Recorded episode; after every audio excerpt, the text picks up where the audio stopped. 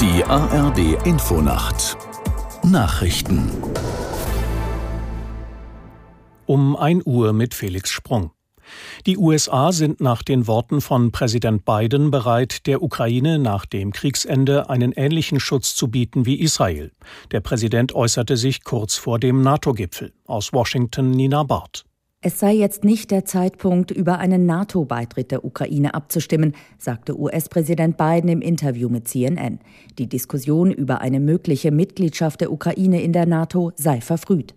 Russlands Krieg in der Ukraine müsse beendet werden, bevor die NATO erwägen könne, die Ukraine in das Bündnis aufzunehmen, sagte Biden. Aber bis zu einer Entscheidung könnten die USA der Ukraine ähnlichen Schutz bieten wie Israel.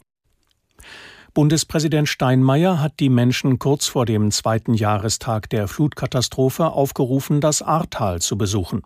Diese Solidarität könnten alle in Deutschland zeigen, so Steinmeier. Aus dem Ahrtal Martin Gärtner. Steinmeier, der seit der Katastrophe zum vierten Mal die A besuchte, sagte, im vergangenen Jahr habe sich enorm viel getan.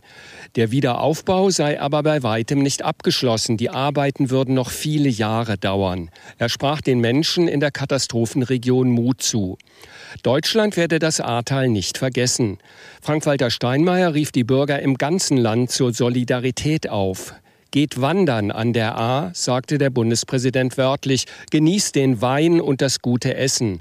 Damit helft ihr den Menschen im Ahrtal. In Hamburg haben Rettungskräfte vergeblich nach einem in der Elbe vermissten 16 Jahre alten Jungen gesucht. Nach Angaben der Polizei hatten Zeugen beobachtet, wie er unterging. Ein Hubschrauber, Boote von Polizei, Feuerwehr und DLRG sowie Taucher waren im Einsatz. Am Abend wurde die Suche eingestellt. Michael Woods hat die neunte Etappe der Tour de France gewonnen. Der Kanadier erreichte als erster das Ziel am Puy de Dôme im Zentralmassiv. Das gelbe Trikot des Gesamtführenden verteidigte Jonas Wingegaard aus Dänemark.